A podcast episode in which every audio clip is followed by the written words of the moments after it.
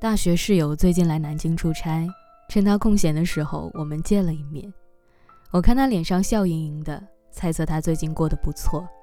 他笑嘻嘻地说：“明年就和男朋友结婚了，最近在装修房子，虽然很累，但是觉得生活充满了盼头。”看着他在我面前眉飞色舞的样子，突然想到了她大学那段让她伤透了心的爱情。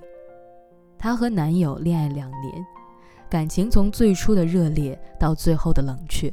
没有一点征兆，甚至没有一点原因。爱情就是这样吧，在一起的时候要三观一致，要情投意合，要腻在一起不分黑夜白昼。可是分开的时候，只需要冷冰冰的态度就够了。有一天他们偶然相遇，他下意识地转过身不看他，他却停在了原地没有动。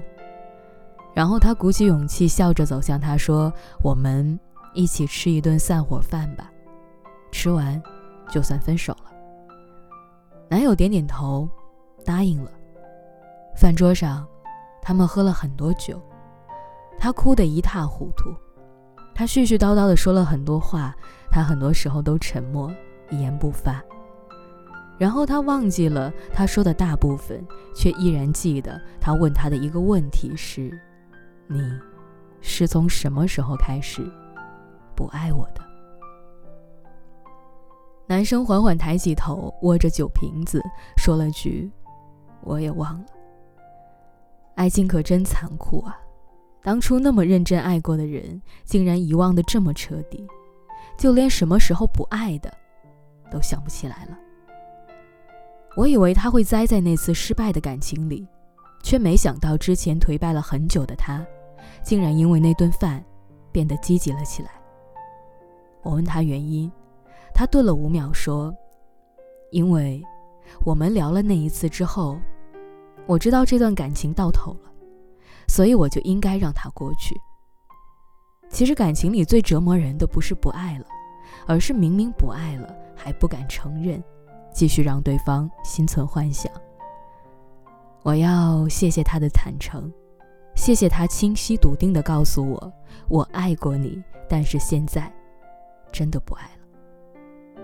是啊，让自己死心的方式不是时间，而是听到对方心平气和地说的那一句“我不爱你了”。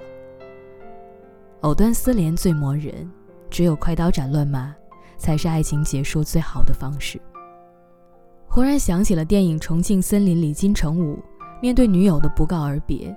一口气吃下了三十个罐头的画面，因为女朋友爱吃凤梨罐头，他就给自己设定一个期限，每天买一盒五月一号过期的凤梨罐头。结果一个月之后，女朋友并没有回来，他就一个人把罐头都吃了，以折磨自己来忘掉一个人。他始终固执地认为，所谓的分手。只不过是女友跟自己开的一个玩笑，自欺欺人的给自己编织了一个谎言，可是到最后才不得不承认，原来那份感情真的过期了。而影片中的梁朝伟更是在与女朋友分手之后难以忘怀，花很长的时间跟家里的物品对话，自言自语。一次意外，家里水漫了一地。他捡起破烂的毛巾说：“你，别哭啊。”其实自己早已经泪流满面了。他没办法清除掉那些和他有关的东西，心里自始至终都在期待着他能够回心转意。但其实，女朋友早就开始了新的生活。任何一个东西都是有期限的，爱情更是有生老病死。你割舍不掉的不是他的离开，而是在他离开之后，还要给你留下一点希望，告诉你，也许他还会回来。可是我想劝你的是，走了的人就别挽留，因为所有想走的人，到头来都是留不住的。与其心心念念，不如分手之前，大大方方的告诉彼此，我爱过你。但是你走了之后，真的没必要回来了。坦诚相待，总好过遮遮掩掩、闪烁其词。知乎上有个问题是：什么瞬间让你下决心分手了？最高赞的回答是：那天我在路上看到一棵奇怪的树，却没想要告诉他。当我什么都不想跟你分享的时候，这段感情我确实也找不到继续下去的意义了。想当初，一颗星星我要拍照发给你，一首歌我要分享给你听，一朵花开了。我都要兴高采烈地打个电话告诉你，可是如今我们之间剩下的，只有无尽的沉默和懒散。圆桌派中曾经有一期节目戳中了我，节目里，嘉宾们聊到失恋，窦文涛说，失恋的痛苦绝对不可小看，失恋带来的痛苦很大程度上取决于分手的方式。然后有人补充说。化解失恋痛苦最好的方法，就是当面说清楚。不管怎么样，我都一定要找对方说清楚，让他讲出分手的原因，这样我才能把这件事情放下。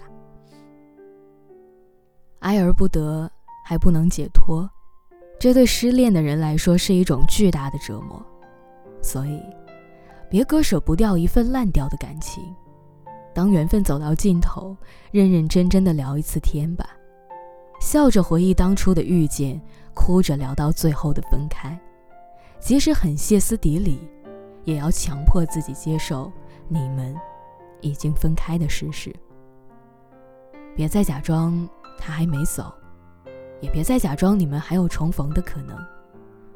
所有走散的人，终究会消失在这个路口。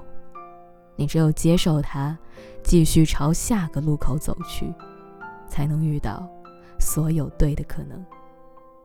说出再见很难，但是我愿你有足够的好运气，能够遇到那个一辈子都不对你说再见的人。